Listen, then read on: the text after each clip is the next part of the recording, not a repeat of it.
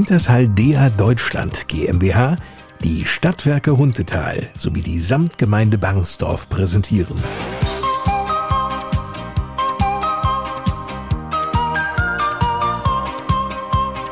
Bei uns in Bangsdorf. So klingt zu Hause.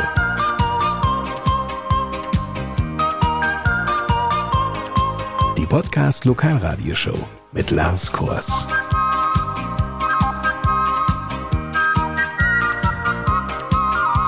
Moin zusammen und willkommen zu einer neuen Ausgabe mit spannenden Menschen, die wirklich was zu erzählen haben, wie Drebbers Ortsbrandmeister Raimund Alsdorf. Die Drebberaner Kameradinnen und Kameraden freuen sich nämlich über ein neues Feuerwehrfahrzeug. Das ist ein UTV von CF Moto. Das ist ein X1000. Dieses Fahrzeug haben wir nach langem, langem, langem hin und her und betteln bekommen. Nur warum war die Anschaffung dieses Fahrzeuges, mit dem die allermeisten von uns so erst einmal vermutlich gar nichts anfangen können, so wichtig? Das klären wir in wenigen Minuten. Außerdem mit dabei Dr. Bernhard Rossop, Hausarzt hier in Barnsdorf. Auch wir Hausärzte sind genauso an die Priorisierung gebunden. Das heißt, wir sollen auch erst die 80-Jährigen, die 70-Jährigen, aber wir können durchaus individuell Schwerkranke, wo wir wissen zum Beispiel, die haben eine Tumorleiden und in vier Wochen fängt eine Chemotherapie an, die dürfen wir auch vorweg impfen. Also es wird nicht jetzt jede einzelne Impfdosis da kontrolliert. Aber da wir eh wenig Impfstoff haben, hat sich die Frage auch bis jetzt nicht gestellt. Impfen in dieser Corona-Zeit hier in Bernsdorf ein ganz großes Thema in dieser Podcast-Ausgabe. Mark Kremping ist mit von der Partie zuständig bei den Stadtwerken Huntetal für das Freizeitbad Hunteholz in Bernsdorf. Bereits im letzten Jahr konnten wir hier in Bernsdorf unter Anwendung und Einhaltung eines gut aufgestellten Hygienekonzeptes einen völlig reibungslosen Badebetrieb durchführen. Die Erfahrungen haben uns da gezeigt, dass das sehr gut funktioniert. Und ich bin der Meinung, dass wir künftig auch mit solchen Situationen der Pandemie leben müssen. Das kann gut sein. Wie sich Mark Kremping und sein Team auf die Öffnung des Freizeitbades vorbereitet haben, was dieses Bad zu bieten hat, dazu später mehr. Eva Maria Kunkel aus Drebber und ihr größter Schatz, ihre Oboe. Nach der zweiten Stunde war klar, das ist mein Instrument. Warum sie so denkt, wo Eva Maria Kunkel spielt und wie es sich anhört, Sie werden es in dieser Ausgabe erleben. Sabrina Reimann ist bei der Wintersaldea eine ganz wichtige Frau. Sie ist nämlich zuständig für das Technologiezentrum. Wir sind eine bunt gemischte Truppe aus Mitarbeiterinnen und Mitarbeitern unterschiedlicher Disziplinen. Wir haben Laboranten, Laborantinnen, wir haben einen Werkstoffprüfer zum Beispiel im Team oder auch Petrophysiker und Petrophysikerinnen, Sedimentologen, Mineraloginnen, Chemikerinnen, Chemiker. Also alles, was man sich so vorstellen kann. Zu uns können alle Kolleginnen und Kollegen der Wintersaldea-Welt kommen mit ihren Problemen. Und wir versuchen da eine Lösung zu finden. Was das für Probleme sind oder warum es wichtig ist, Bohrkerne zu archivieren, wie diese aussehen, all das werden wir klären. Und Sabine Brandt vom Secondhand-Laden Kreuz und Quer des DRK. Wir haben also alles für Männlein, Weiblein und für die Kinderleins auch. Den Anfang macht aber wie immer Barnsdorf Samtgemeindebürgermeister Jürgen Lübbers. Seit einigen Wochen besteht ja die Möglichkeit, sich hier in Barnsdorf gegen das Coronavirus impfen zu lassen. Der Weg ins Impfzentrum nach Bassum entfällt auf diese Weise. Wie wurde und wird denn eigentlich dieses Angebot angenommen? Dieses Angebot wird begeistert von den Einwohnerinnen und Einwohnern angenommen. Wir haben die Ü80-Jährigen dort schon geimpft und momentan an zwei Tagen werden die Ü70-Jährigen geimpft. Das Ganze wird hier im Rathaus organisiert. Mein allgemeiner Vertreter und die Damen aus der Infothek organisieren das. Das äh, bindet natürlich sehr viel Personalressourcen, aber die Resonanz aus der Bevölkerung ist ist sehr positiv und dadurch kann es uns gelingen, einen ganz anderen Drive in die Impfungen zu bekommen, was wirklich sehr gut ankommt. Selbst beim Joggen hielt ein Fahrzeug an und eine ältere Dame sagte, Mensch, toll, was ihr da im ehemaligen Gebäude der Wintershall gemacht habt. Das ist wirklich toll. Also man merkt den Zuspruch, die Maßnahme dezentral zu impfen war richtig. Überhaupt ist natürlich der Wunsch vieler Menschen, dass irgendwann absehbar wieder ein Hauch Normalität nicht nur zu spüren sein wird, sondern dass man es auch wieder leben kann. Da ist aber ein schnelles Impfen notwendig. Mittlerweile impfen auch Hausärzte. Wir werden in dieser Ausgabe von bei uns in Bernsdorf auch Dr. Rossop als praktizierenden Hausarzt hier in Bernsdorf dazu hören können. Bieten alle Hausärzte in der Samtgemeinde Impfen an? Ja, alle Ärzte in der Samtgemeinde Barnsdorf bieten das Impfen an. Und der Zulauf ist groß? Der Zulauf ist meines Wissens groß, ja, wobei natürlich nur eine begrenzte Menge an Impfstoff auch in den Arztpraxen zur Verfügung steht. Nun gab es eine große Diskussion in den letzten Wochen und Monaten darüber, warum eigentlich die Mitglieder der Freiwilligen Feuerwehren, die sich ja ehrenamtlich engagieren, noch nicht geimpft wurden. Die standen bislang auf keiner Prioritätenliste drauf. Gibt es da Neuigkeiten? Ja, dort ist ja vom Land festgelegt worden, dass die Feuerwehrkameradinnen und Kameraden demnächst geimpft werden sollen. Das halte ich auch richtig, weil derzeit sind wir auch dabei, den Dienstbetrieb der Freiwilligen Feuerwehren in der Samtgemeinde Bahnsdorf zu organisieren. Das ist sehr schwierig. Wenn dann tatsächlich die Feuerwehr durchgeimpft ist, dann kann auch der Dienstbetrieb wieder ganz normal stattfinden. Und bis dahin müssen wir sehen, dass wir mit Hygienekonzepten diese Zeit überbrücken. Wenn wir jetzt einmal von Corona absehen, es gibt ja viele gute Neuigkeiten auch, die die Menschen erfreuen werden, vor allem die Menschen in Eidelstedt, denn dort setzt die Samtgemeinde Barnsdorf derzeit ein großes Bauvorhaben um. Was genau? Das Familien- und Bildungszentrum wird in diesem Jahr endgültig fertiggestellt. Die ersten Bereiche sind schon bezogen. Und zwar seit Anfang Februar ist die Kinderkrippe, die neu errichtet wurde, in den neuen Räumlichkeiten zu Hause. Und gleich nach Ostern konnte der Kindergarten aus Dörpel umziehen und ist jetzt neben der Kinderkrippe in Eidelstedt in dem neuen Gebäude ansässig, was noch nicht fertig ist, ist die Sanierung der Schule. Da gehen wir davon aus, die Arbeiten laufen jetzt, dass wir das bis zum Sommer fertig bekommen, sodass spätestens mit dem neuen Schuljahresbeginn dann das gesamte Bauvorhaben abgeschlossen ist. Was dann noch fehlt, wird im Außenbereich sein. Dort muss die Bushaltestelle noch erneuert und erweitert werden. Das wird voraussichtlich erst im nächsten Jahr passieren.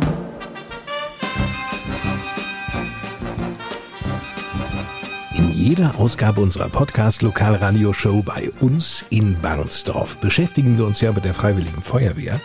Bislang haben wir stets einzelne Abteilungen vorgestellt oder haben über den Feuerwehrbedarfsplan gesprochen. Nun geht es um ein ganz besonderes Fahrzeug, und zwar ein Fahrzeug der Ortsfeuerwehr in Drebber. Ein wahres Schätzchen, klein aber hoch. Das Fahrzeug beschleunigt unglaublich schnell auf 80 Kilometer in der Stunde, hat 69 PS und wiegt im Vergleich zu den großen Fahrzeugen kaum etwas. Es ist ein Utility Task Vehicle. Ein Name, den weder eine Kameradin noch ein Kamerad oder jemand von der Leitstelle jemals in den Mund nehmen wird. Da gilt natürlich der Funkrufname. Florian Diepholz 28797. Drebbers Ortsbrandmeister Raimund Alsdorf stellt uns diesen wendigen kleinen Pickup vor.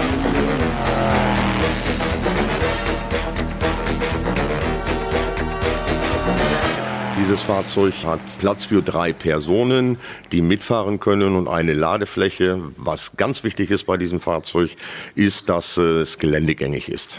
Wo wird es denn eingesetzt? Warum braucht die Feuerwehr in Drebber so ein Fahrzeug? Grundsätzlich ist dieses Fahrzeug angeschafft worden für Moor- und Waldbrände. Wie wir die letzten Jahre feststellen mussten, sind die Moorbrände mehr geworden. Und das größte Problem ist eigentlich dabei, dass der Einsatzort nicht äh, nur 100 oder 200 Meter weit entfernt ist, sondern die letzten Male war er über ein Kilometer entfernt. Und das sind auf der normalen Straße keine Entfernung. Aber im Moor, wo das Gelände unwegsam ist, da ist es schon sehr schwierig. Und dort Equipment hinzutragen oder zu schleppen, weil das wiegt ja auch alles, das ist schon ganz schön schwierig und äh, sehr kräftezehrend. Und die Sache ist so, ähm, die Feuerwehrkameradinnen und Kameraden werden nicht jünger und wir werden auch nicht mehr. Das heißt also, wir mussten uns schon was einfallen lassen, um das Ganze so ein bisschen so hinzudrehen, dass wir weiterhin voll einsatzfähig sind, dass das funktioniert. Nun ist dieses Fahrzeug ja nicht so groß. Das heißt, es wiegt aber auch nicht so viel. Da, wo du mit einem schweren Unimog zum Beispiel nicht hinkämst, kommt er hin. Das ist korrekt, ja. Dieses Fahrzeug ist leicht. Wir haben äh, vor etwa 14 Tagen einen äh, Vertreter der Presse hier gehabt und äh, sind mit diesem im Moor durch die Gegend gefahren. Da war so ein großes Loch, was wir nicht so schnell gesehen haben. Dort haben wir das Fahrzeug voll versenkt. Das heißt also, es hat aufgelegen. Das sind dann ungefähr 30 Zentimeter, wie das Fahrzeug eingegraben gewesen ist. Mit der Seilwinde und dem Allrad haben wir es ohne weiteres geschafft, das Fahrzeug wieder herauszubekommen. Das war ein Kinderspiel. Andere Fahrzeuge, die größer sind, haben auch schon im Moor gesteckt und dort musste schweres Gerät her, nämlich Planierraupe oder sonst irgendwelche Sachen. Wir wollen ja auch nur Equipment hin und her bringen und unsere Kameradinnen und Kameraden, die vorne am Arbeiten sind, versorgen. Zusätzlich soll dieses Fahrzeug auch sein für die Erkundung, also die Ersterkundung. Und dafür ist das mehr als ausreichend. Da brauchen wir keine großen Fahrzeuge, wo hinten Wasser drauf ist und so weiter. Was kann denn damit auch transportiert werden an Equipment? Was habt ihr dabei? Also wir haben für dieses Jahr noch keine Auflistung erstellt, was wir an Equipment mitnehmen wollen, da wir noch unseren Anhänger haben, den wir dafür nutzen. Das heißt, in erster Linie wollen wir dieses Fahrzeug nutzen für die erste Erkundung, für weitere Erkundungen, für Speisen und Getränke, die wir mit rausbringen können für die Kameradinnen und Kameraden, die vorne am Arbeiten sind. Und alles andere wird man dann sehen, was passieren wird. Also auch gedacht für den Getränketransport im Einsatz. Ein Mini-Löschfahrzeug eben. Raimund Alsdorfer, das Ortsbandmeister in Drebber.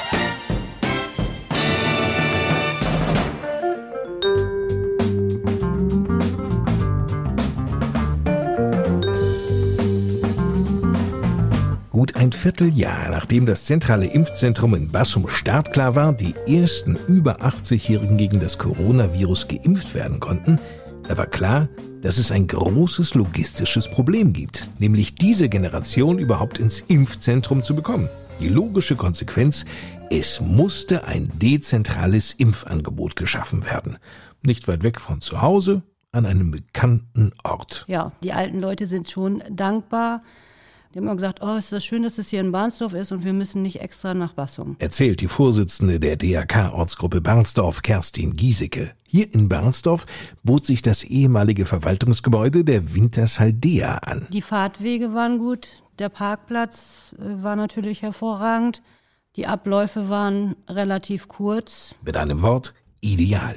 Sabine Brandt, ehrenamtliche Aktive im DRK, erzählt uns einmal, wie es dann dort in den Räumen der Wintersaldea, die derzeit ja als dezentrales Impfzentrum genutzt werden, abläuft. Ja, die Menschen kommen also in die Tür. Sie werden von uns, von der Frau Giesecke und von mir in Empfang genommen. Wir kennen ja nun auch viele hier, weil wir ja nun langjährige Bewohner der Gemeinde sind. Sie bekommen dann einen Code, werden dann von dem Team des Impfteams in Empfang genommen, was das DRK stellt, gehen dann zu einem Arztgespräch und wenn sie dadurch sind, bekommen sie eben ihre Impfung in einem nächsten Raum und im Anschluss an diesen Raum gibt es dann den Wartebereich oder die Wartebereiche. Das ist so ein bisschen aufgeteilt da sind dann unsere Kolleginnen und Kollegen vom DRK hier in Bahnsdorf mit im Dienst, die mit einer Tasse Kaffee und mit ein paar netten Worten die Zeit etwas verkürzen, praktisch die Wartezeit, die es ja dann im Anschluss gibt, ob es irgendwelche allergischen Reaktionen gibt. Und hat Sabine Brandt diese Nebenwirkungen bereits bei geimpften Bürgerinnen und Bürgern aus der Samtgemeinde Barnsdorf erlebt? Also die Erfahrung, die ich gemacht habe durch die Rückmeldung vieler Geimpfter, auch bei mir im privaten Bereich, in meiner Familie, war so, dass es also keine Nebenwirkungen bis minimale gab. Diese dezentrale Impfung ist praktisch nur eine Außenstelle des Impfzentrums. Und der Impfstoff kommt halt über das Land zu den Impfzentren. Da wird er auch gelagert und die ambulanten Impf Teams holen sich morgens den Impfstoff in Bassum ab und kommen dann hierher, um es hier zu verteilen. So erklärt es Dr. Bernhard Rossop, Hausarzt aus Bernsdorf. Der Impfstoff wird in Kühlboxen angeliefert und ist im Kühlschrank bis zu fünf Tagen haltbar. BioNTech Pfizer wird verimpft bei den Ü80-Jährigen und ich denke, nach Auskunft von Herrn Moss wird es auch bei den Ü70-Jährigen BioNTech Pfizer sein. Herr Moss, den Kerstin Giesecke gerade erwähnte, trägt den Vornamen Detlef und ist der allgemeine Vertreter von Samtgemeindebürgermeister Jürgen Lübbers. Dass ausschließlich BioNTech Pfizer und nicht AstraZeneca verimpft wird, erschließt sich dem Mediziner Dr. Bernhard Rossop nicht. Natürlich wisse er, dass es gegenüber AstraZeneca durchaus Vorbehalte gäbe, die seien aber nach seiner Einschätzung unbegründet. Es kann sich jeder über 60 ohne Risiko impfen lassen und AstraZeneca ist der Impfstoff mit der besten Wirkung. Also es verhindert 95 Prozent der schweren Verläufe, die anderen schaffen nur 84 Prozent. Und Thrombosen sind nur bei Jüngeren unter 60 aufgetreten, hauptsächlich bei Frauen. Und niemand sagt, dass in der Normalbevölkerung halt auch Thrombosen auftreten. Es ist so, dass diese Hirnstammvenenthrombosen eigentlich eine neurologische Erkrankung ist, die bei ungefähr zwei Patienten pro 100.000 Einwohner pro Jahr auftritt. Und wenn Sie drei Millionen Menschen haben, die nicht geimpft sind, treten auch unter dieser Gruppe 40, 50 Thrombosen auf. Die werden aber nicht gemeldet. In dem Moment, wo man aber geimpft ist und die ganzen Impfstoffe haben ja eine vorläufige Zulassung, muss jede Nebenwirkung gemeldet werden. Und wenn man dann drei Millionen Menschen impft, dann hat man eben 60 Thrombosen festgestellt die dann gemeldet werden. In der Vergleichsgruppe, die nicht geimpft ist, sind aber genauso Thrombosen aufgetreten, die aber keinen Menschen interessieren oder nicht gemeldet sind. Und das ist das Problem. Und wer dennoch Sorge hat, durch die Impfung mit AstraZeneca an einer Hirnvenenthrombose zu erkranken, dem kann Dr. Roschop mit auf den Weg geben. Wenn die Leute länger als vier Tage Kopfschmerzen haben oder vier Tage danach, dann soll heute Blutbild gemacht werden und bestimmte Laboruntersuchungen und dann kann man das sehr gut feststellen oder ausschließen, weil es insgesamt eine total seltene Erkrankung ist. Und die Impfung mit AstraZeneca schützt vor der Infektion. Und viele wissen auch nicht, die Infektion selber macht ein zehnfach höheres Risiko für diese Thrombosen als die Impfung. Das heißt, die Leute verzichten lieber auf den Schutz und sagen, na, dann kriege ich eben Corona. Aber da ist das Risiko einer Hirnvenenthrombose viel, viel höher. Das, was jetzt hilft, um die Pandemie in den Griff zu bekommen, ist Impfen. Die Bundesregierung schaltete daher den Impfturbo ein, indem sie auch die Hausärzte mit in die Impfung eingebunden hat wie die Praxis von Dr. Bernhard Rossop. Es macht sehr viel Aufwand am Anfang und das Problem ist, dass wir viel zu wenig Impfstoff bekommen, einfach weil noch nicht so viel da ist. Und es gibt in Deutschland 50.000 Praxen. Bei einer Million Impfstoffen bekommt jede Praxis in der Woche 20 Impfdosen. Das ist überschaubar. Hinzu käme, so Dr. Rossop, die Unberechenbarkeit der Liefermengen. Vorletzte Woche hatten wir 30 bekommen, letzte Woche 18. Diese Woche haben wir nur 16 bekommen. Nächste Woche sollten wir 48 bekommen. Jetzt kriegen wir aber nur sechs, kam heute die Aussage der Apotheke. Und wir haben eine Liste ungefähr von 240, wobei wir bei den Jüngeren noch gar nicht geguckt haben, wer sich alles impfen lassen will. In der Hoffnung, zeitnah einen Impftermin zu erhalten, werden die Menschen auf allen Kanälen aktiv. Die Patienten bewerben sich sozusagen zurzeit im Impfzentrum, bei der Gemeinde und auch beim Hausarzt und gucken, wo sie als Erste was bekommen. Das ist ja auch in Ordnung, würde ich wahrscheinlich genauso machen. Aber das macht es natürlich auch nicht leichter und keiner weiß natürlich genau, wer sich wo dann beworben hat. Daher die ganz große Bitte, egal wo Sie einen Impftermin auch wahrnehmen, sollten Sie anschließend noch von einer anderen Stelle eine Terminzusage erhalten, sagen Sie diese bitte unbedingt ab, damit Ihre Impfdosis dann anderweitig verplant werden kann. Und in diesem Punkt können Sie sicher sein. Dass da irgendwelche Impfstoffe abends noch in die Mülltonne kommen, das passiert definitiv nicht. Dafür ist das zu gut organisiert.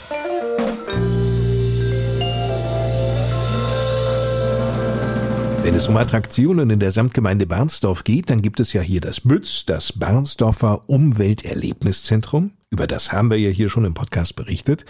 Eine weitere Attraktion ist das Freizeitbad Hunteholz im Herzen Barnsdorfs. Pack die Badehose ein, nimm dein kleines Schwesterlein, denn um acht müssen wir zu Hause sein.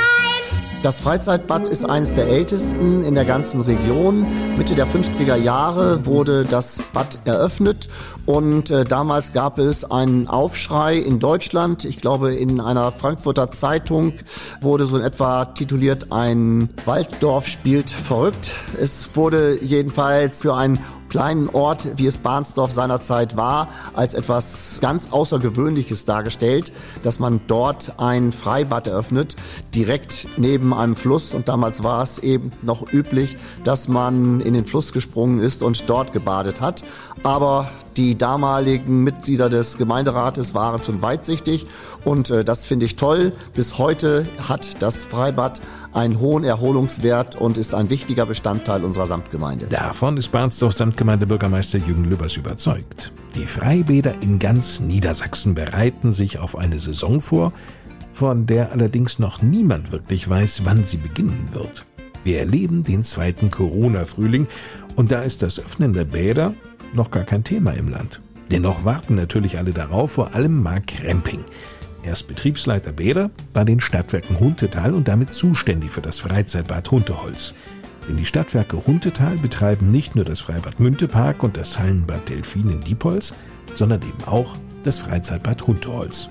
Das Hygienekonzept stünde jedenfalls. Das ist schon eine große Herausforderung. Letztendlich müssen da einige Punkte beachtet werden, um einen Pandemiebetrieb unter Restriktionen durchzuführen. Besonders herausfordernd sei es, so mal Kremping, den Besucherzulauf zu steuern. Also ich muss ja entsprechend festlegen, wie viele Besucher in welchem Zeitfenster das Bad besuchen dürfen. Damit das reibungslos gelingt, wird auch in dieser Saison das Freizeitbad Hunteholz drei Zeitfenster den Besuchern anbieten. Wir haben ein Zeitfenster für Frühschwimmer, so haben wir es im letzten Jahr auch gemacht.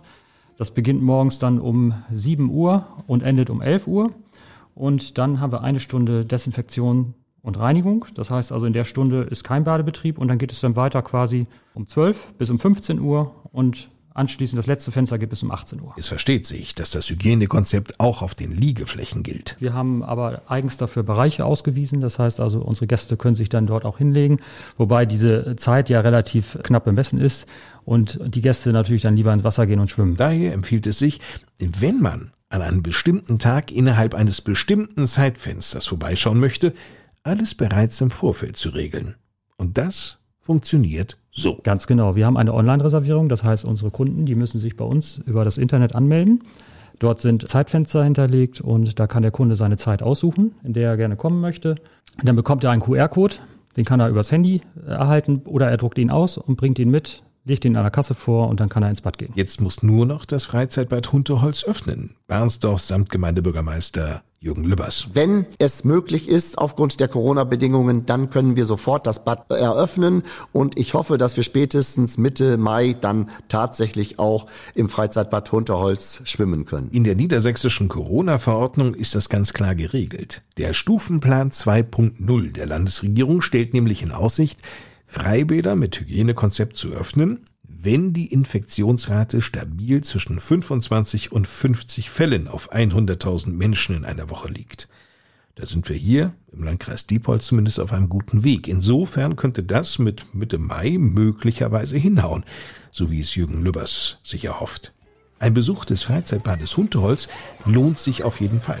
Da ist zum Beispiel die exzellente Lage, das Angebot für Groß und Klein. Das heißt also, wir haben für alle Altersgruppen was zu bieten in dem Bad. Wie gesagt, morgens für die Frühschwimmer, die regelmäßig kommen, die ihre Bahnen ziehen. Wir haben für Kinder haben eine große Rutsche. Wir haben einige Attraktionen dort, Bodenbrodler, ähm, Wasserkanonen, ein Wildbach, was also von der jüngeren Generation sehr gerne angenommen wird. Ja, und wir bieten also eine große Liegewiese und Tischtennisplatten, Volleyballfeld. Also ist schon für jeden was dabei. Weißmark Camping. Aber so richtig in Schwärmen gerät der Betriebsleiter Bäder der Stadtwerke Huntetal bei der Frage, was er denn hier am meisten genießen würde. Da muss ich ganz ehrlich sagen, ich würde die Ruhe genießen. Das Bad ist an der Hunte gelegen, im Hunteholz. Und Sie glauben gar nicht, wie idyllisch das dort ist. Also wenn man sich dorthin legt und einfach nur dem Zwitschern der Vögel zuhört und die Natur genießt. Das macht das Freizeitbad aus.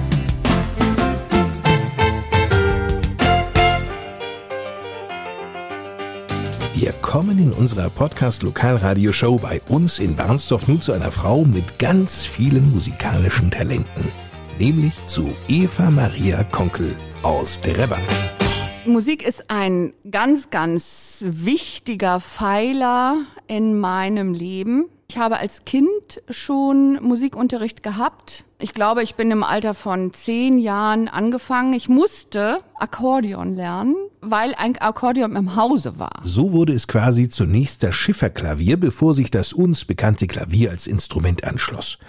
Auch verschiedene Blockflöten folgten. Das Musizieren hat Eva Maria Konkel nie losgelassen.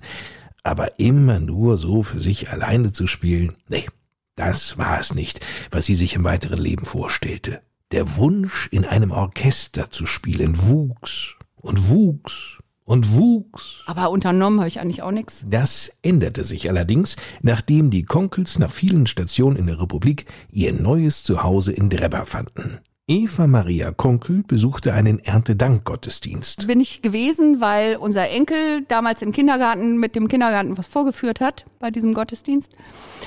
Und da habe ich das Blasorchester Drebber gehört. Im Gottesdienst. Und sie dachte bei sich, Oh, genau. Das ist es. Da hast du eigentlich ewig drauf gewartet. Das ist es. evangelisch-lutherischen Kirchengemeinden Jakobi und Mariendrebber haben nämlich ein eigenes gemeinsames Blasorchester. Das Blasorchester Drebber. Außenstehende, die dieses Orchester noch nicht kennen, könnten dem Irrglauben erliegen, die Musik würde in jedes Festzelt passen. Eva Maria Konkel zieht die Augenbrauen so hoch sie kann und winkt energisch ab. Nein, also wir machen keine Schrumptermusik. Wir machen aber durchaus Popmusik. Wir machen eigentlich alles. Wir machen Klassik, wir machen kirchliche Musik natürlich, weil wir ja auch in Gottesdiensten spielen. Aber durchaus nicht nur Choräle, sondern eben auch ganz moderne Sachen. Auch das, wenn der Pastor sagt, ich möchte für meinen Gottesdienst. Da ging es zum Beispiel bei einem Gottesdienst, der draußen an der Hunte stattgefunden hat. Da ging es um Brückenschlagen und da war das auch so, dass auf der einen Seite der Hunte saßen äh, die Jakobi-Dreberaner, auf der anderen Seite der Hunte saßen die Mariendreberaner und äh, dann hatte der Pastor die Idee, also eine Brücke zu schlagen über die Hunte und da sollten dann also die Leute aus Mariendreber rübergehen auf die andere Seite und umgekehrt. Und wir sollten dann spielen Bridge over Troubled Water von Simon Funkel. Also solche Sachen hat er durchaus immer mal. Und das üben wir dann ein und dann spielen wir das. Wobei, das mit dem Üben war ja nun seit über einem Jahr eher schwierig. Corona-bedingt eben. Doch langsam beginnen im Gemeindehaus Jakobi Drebber wieder Instrumente zu erklingen. Wir sind jetzt mit Ausnahmegenehmigung wieder angefangen, für einen Gottesdienst zu proben. Das ist erlaubt, aber natürlich nur in reduzierter Anzahl. Aber zurück zum bereits erwähnten Erntedank-Gottesdienst, an dem Eva Maria Konkel vom Blasorchester geradezu geflasht war. Als ich damals bei diesem Erntedank-Gottesdienst war, war mir eigentlich klar, gut, mit deiner Tenorflöte kommst du nicht weit in dem Orchester. Das ist richtig. Deshalb liebäugelte Eva Maria Konkel mit dem Saxophon. Ja, schwierig. Es spielten bereits ausreichend Musikerinnen und Musiker Altsaxophon. Aber ein Tenorsaxophon, das wäre es doch. Das Instrument war mir zu schwer. Und dann kamen sie mit allen möglichen anderen Instrumenten angeschleppt, mit Hörnern und Trompeten. Nee, das war auch nix. Blech ist nicht meins, überhaupt nicht. Und dann kamen sie mit der Oboe angeschleppt. Die hatten noch vom Jugendorchester, was es mal gab, eine Oboe. Eine Plastikoboe von Yamaha, aber gar nicht schlecht. Für ein Einsteigerinstrument wirklich sehr gut und billig ist so ein Teil auch nicht. Ein Plastikoboe kostet auch 1500 Euro. Hab reingeblasen und es kamen gleich ein paar Töne und gedacht, gut, ich nehme das mal mit. Und da gibt es bei der Musikschule das Angebot, probier mal vier. Das heißt, man kann viermal eine halbe Stunde Einzelunterricht haben für 50 Euro. Und das habe ich gemacht. Respekt, ausgerechnet die Oboe. Keine Frage, ein wunderschönes Instrument, aber nicht einfach zu spielen. Ja, tatsächlich, im Guinness-Buch der Rekorde stand die Oboe mal als schwierigstes Instrument. Neben dem Horn. Wer jetzt nicht sofort eine Oboe vor Augen hat, dem sei sie kurz beschrieben. Wenn sie nicht gerade aus Plastik ist, dann ist sie aus Holz. Sie sieht ähnlich aus wie die Klarinette, klingt aber ganz anders. Das ist so, weil das Mundstück der Oboe im Gegensatz zu dem der Klarinette ein Doppelrohr ist. Das bedeutet, man hat zwei aufeinander schwingende Holzplättchen, die zusammengebunden und unfassbar dünn geschabt werden. Wie bei einem Luftballon, also die ganz kleinen, nicht, die sich so verdammt schwer aufblasen lassen, braucht man also auch beim Oboe-Spiel Luft und vor allem Druck, um das Rohr zum Schwingen zu bringen. Und wenn es dann einmal schwingt, dann ist das schon die halbe Miete. Als ich das das erste Mal gemacht habe, hat also meine Sitznachbarin, die die Querflöte spielt, auch fast vor Schreck vom Stuhl gefallen, weil plötzlich so ein lautes Instrument in ihr Ohr quäkte. Anders kann man es ja nicht nennen. Aber das ist ja nun auch schon wieder fünf Jahre her. Sehr schnell war sich Eva Maria Konkel während ihres Besuchs der Musikschule in Sieke sicher. Nach der zweiten Stunde war klar, das ist mein Instrument. Inzwischen ist Eva Maria Konkel, die Hobby-Oboistin, eine ganz feste Größe. Nicht nur im Blasorchester Drebber, sondern auch in dem Kammermusikensemble Holzseiten, einer kleinen Formation, die dem Blasorchester entstammt. Und über ihre Lehrerin von einst sagt sie heute. Anja Laugner aus Bremen, eine Oboistin aus Bremen, die auch Musikunterricht an der Musikschule gibt, das war für mich ein Glücksfall. Und so klingt es, wenn Eva Maria Konkel in ihrer Freizeit nur für sich alleine auf der Oboe spielt.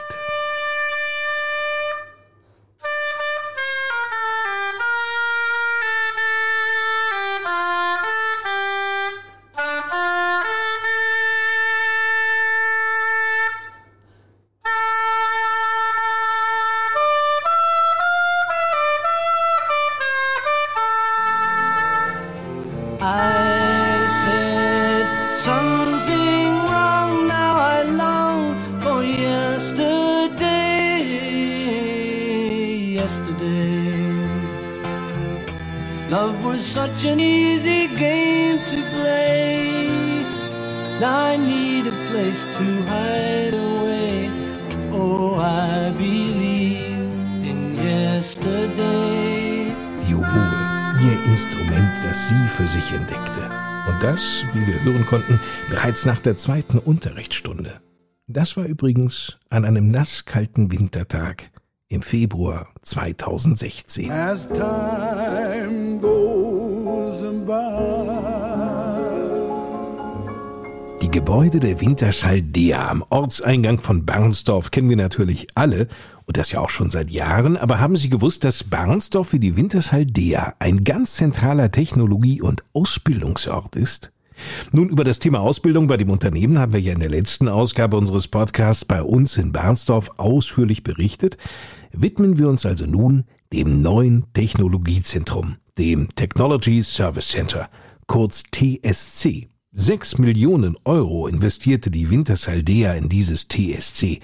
Bei Sabrina Reimann laufen viele Fäden zusammen. Zu uns können alle Kolleginnen und Kollegen der Wintershaldea-Welt kommen mit ihren Problemen und wir versuchen da eine Lösung zu finden. Zum Beispiel, wenn wir eine Bohrung abteufen und dann ein Kern gezogen wird, dann können wir den bei uns einlagern oder wir können dann an diesem Kernmaterial Analysen durchführen.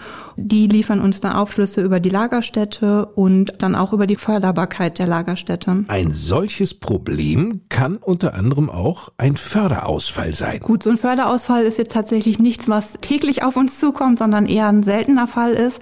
Aber wenn es dann mal dazu kommt, ja, dann ist man schon überrascht, was aus so einer Bohrung alles zutage gefördert wird. Also temperaturabhängig können da mal Paraffine ausfallen und da kommt einiges je nach Bohrung zusammen und zack sitzt so eine Pumpe dicht und ja, dann muss das Problem behoben werden. Mit der Problembehebung wiederum wären die meisten von uns natürlich völlig überfordert. Aber das macht auch nichts, denn dafür gibt's ja die Experten der Wintershaldea, wie eben Sabrina Reimann. Da kann man dann auch unterschiedliche Chemikalien einsetzen, um eben die Löslichkeit der Paraffine wiederherzustellen, sodass das Ganze wieder in Fluss kommt. Und da unterstützen wir dann zum Beispiel bei der Chemikalienauswahl, dass auch das richtige Material eingesetzt wird. Das ist schon sehr spannend, was bei solchen Bohrungen ans Tageslicht gefördert wird. Sabrina Reimann erinnert sich an eindrucksvolle Momente. Ja, wenn man dann mal Kernmaterial hat, wo auch Fossilien eingebunden sind, ist das natürlich auch immer was Schönes, hat aber jetzt eher weniger mit unserer eigentlichen Aufgabe zu tun. Der Alltag jedoch sieht eher so aus. Wir haben zum Beispiel gerade Proben aus Ägypten bekommen, die kommen dann mit einem Spediteur. Das waren jetzt tatsächlich mal ziemlich große Proben, das sind Materialproben von einer Förderleitung gewesen. Das Paket ist dann schon ein bisschen größer, aber wir bekommen auch manchmal Feststoffproben oder Fluidproben, das sind wenige Milliliter oder Milligramm. Dem Technology Service Center, dem TSC angegliedert, ist auch das Bohrkernlager. Ein solcher Bohrkern wiederum wird aus den Gesteinen entnommen. So ein Bohrkern, der hat dann unterschiedliche Durchmesser, je nachdem, wie tief man bohrt oder was gerade erforderlich ist, so zwischen sieben und vielleicht 20 Zentimeter maximal. Wird dann rausgeholt und in Stücke zersägt und ins Kernlager gebracht. So erklärt es Andreas Perschke. Der Mann kennt sich wie kaum ein anderer hier aus. In diesem Bohrkernlager ist Platz für 70.000 Bohrkerne. Das sind Regalreihen, in denen halt Kerne, Spülproben, Plugs, das sind sogenannte Gesteinszylinder, liegen und alles ist erfasst und man kann gucken, was wo liegt und rausholen, was gebraucht wird. Alles ist hier gut archiviert. In diesen sechs Meter hohen Regalen, davon finden sich hier allein 26, sind die Bohrkerne und Proben in den entsprechenden Behältnissen eingelagert. Die sind in Kisten, also entweder Holzkisten oder Metallkisten oder die Spülproben sind dann in Plastiktüten, in Papiertüten oder Die Gesteinsstückchen sind dann meinetwegen in kleinen Kisten oder Fläschchen oder sowas. Da gibt's verschiedene Möglichkeiten. Manchmal kommt es vor, dass so ein Bohrkern auch ziemlich dreckig angeliefert wird. Also als erstes fällt mir natürlich so ein richtig schöner Ölbohrkern ein, also zum Beispiel von der Mittelplatte, der dann richtig schwarz und verschmiert hier ankommt, auch ordentlich riecht nach Öl. Mit anderen Worten, er stinkt. Ja, das riecht ordentlich. Da muss man schon lüften und auch mal Maske aufsetzen oder ähnliches. Außerdem, so Andreas Perschke, Aber wenn der dann schön abgereinigt ist, dann ist er plötzlich hellgrau, hellbraun. Sieht ganz anders aus, wenn das Öl raus ist. Jetzt aber zur Kernfrage beim Bohrkern, nämlich welche wichtigen Informationen können denn aus solchen Proben überhaupt erlangt werden? Also was für mich in der Gesteinsphysik immer wichtig ist, ist halt Porosität und Permeabilität. Das eine ist sozusagen, wie viel Öl oder Gas oder Flüssigkeit passt rein und das andere, wie verhält die sich, in welcher Geschwindigkeit oder Menge wird das Ganze durchströmt. Was sehr wichtig ist für Öl- und Gasförderung, dass man eben ordentlich Öl und Gas herausbekommt aus der Bohrung. Sämtliche Bohrkerne, die hier analysiert wurden, werden, wie wir von Andreas Perschke schon hören konnten, aufbewahrt. Lediglich die Informationen digital zu speichern, das reiche nicht aus. Ja, aber irgendwann gibt es neue Fragestellungen. Dann möchte man ja wieder die Bohrkerne sehen möchte vielleicht wieder neue Proben nehmen oder gucken, haben wir das damals richtig gesehen, können wir jetzt vielleicht mehr dran sehen oder haben neue Untersuchungsmethoden. Beispielsweise, es kommt eine Kollegin aus Mexiko mit einer bestimmten Fragestellung. Wir erarbeiten dann gemeinsam eine Lösung, die dann dort vor Ort umgesetzt wird und damit bauen wir im TSC eine gewisse Expertise auf.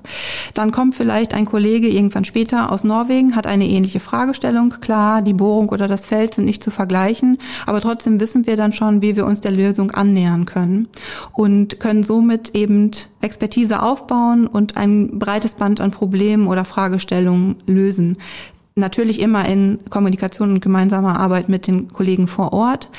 Es ist jetzt auch nicht so, dass die Kollegen untereinander nicht auch kommunizieren. Da findet natürlich auch ein Austausch statt. Aber in der Vergangenheit hat sich schon oft gezeigt, dass die Mitarbeiterinnen und Mitarbeiter vom TSC dann doch nochmal das i-Tüpfelchen in dem Projekt waren oder das fehlende Puzzleteil dazu beigesteuert haben, das Problem zu lösen. Erklärt Sabrina Reimann. Es gibt ganz einfache Analysen. pH-Wert zum Beispiel, das kennen vielleicht auch noch viele Zuhörer und Zuhörerinnen aus dem Chemieunterricht. Das geht natürlich in Sekundenschnelle. Wir haben auch durchaus Projekte, die ziehen sich über Monate, teilweise Jahre.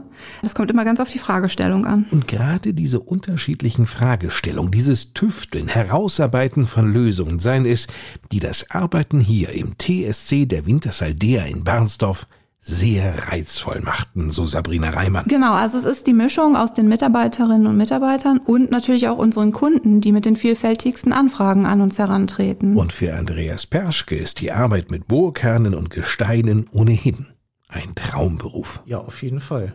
Ich mache ja den ganzen Arbeitsgang sozusagen von der Bohrung, bis sozusagen äh, das Ergebnis dann rausgegeben wird.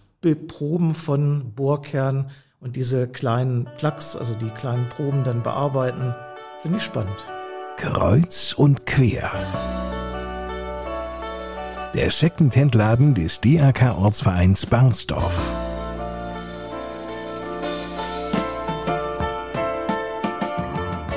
Dieses Geschäft ist schon etwas ganz Besonderes, einzigartig in der Samtgemeinde. Es ist ein ehemaliges Ladengeschäft in der Bahnhofstraße, früher Elektromenkens.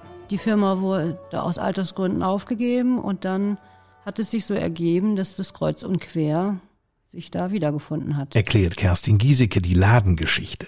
Kerstin Giesecke ist die Vorsitzende des DRK-Ortsvereins Barnsdorfs und in dieser Funktion auch zuständig für den Secondhand-Laden. Ja, es ist schon bald jetzt, nach den Jahren, die wir da jetzt tätig sind, auch schon ein bisschen eng. Es ist zwar gemütlich, aber es ist auch eng. Das mag wohl sein. 80 Quadratmeter lassen sich rasch füllen.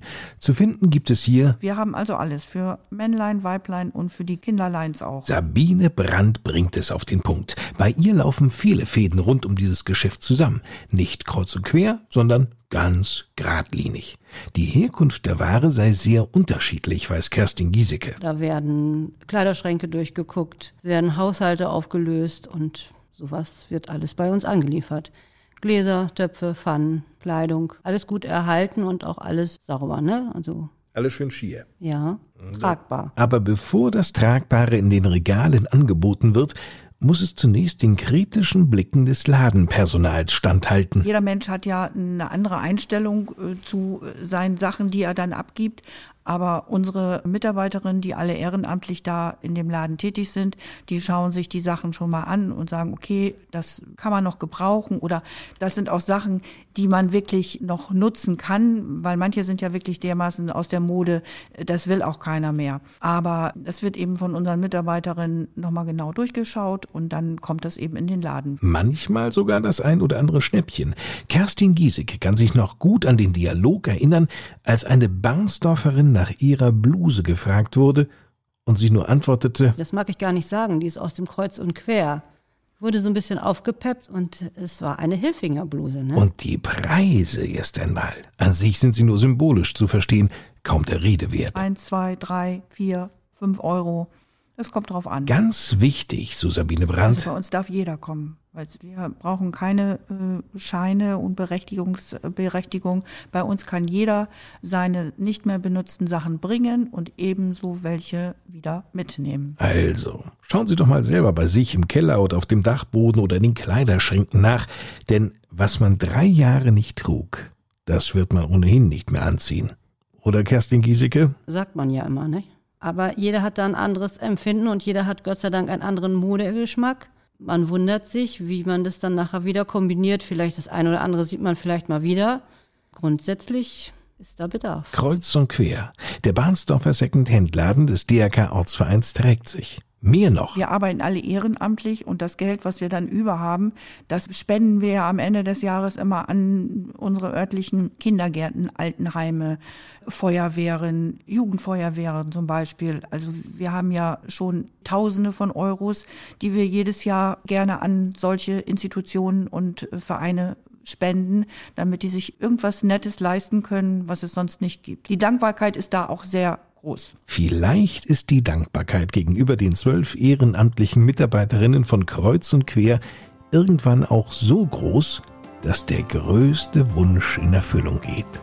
Sabine Brandt. Unser größter Wunsch ist, das kann ich glaube ich für alle sagen, dass wir ein größeres Ladenlokal hätten, dass wir noch mehr unsere Sachen zur Ansicht bringen könnten und nicht so die, die Ecken vollstellen müssten.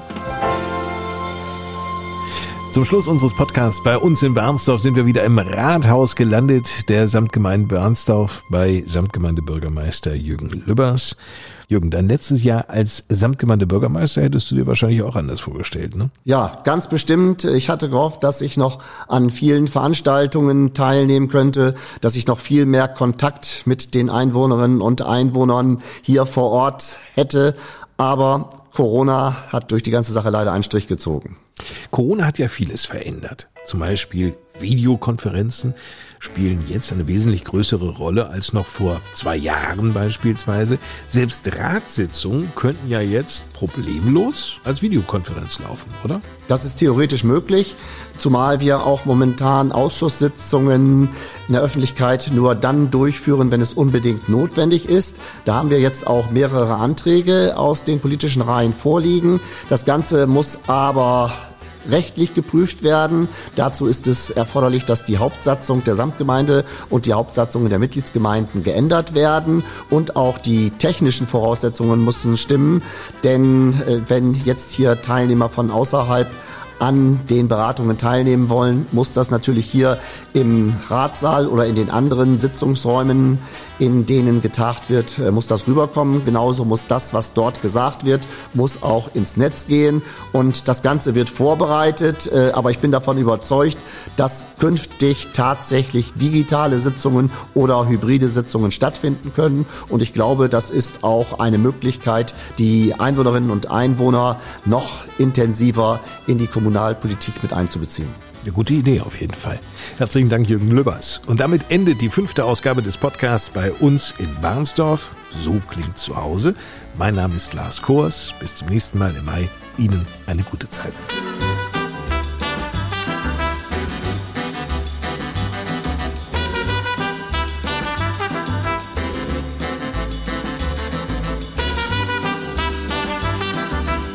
Die Podcast Lokalradioshow bei uns in Barnsdorf wurde präsentiert von der Wintershaldea, den Stadtwerken Huntetal sowie der Samtgemeinde Barnsdorf.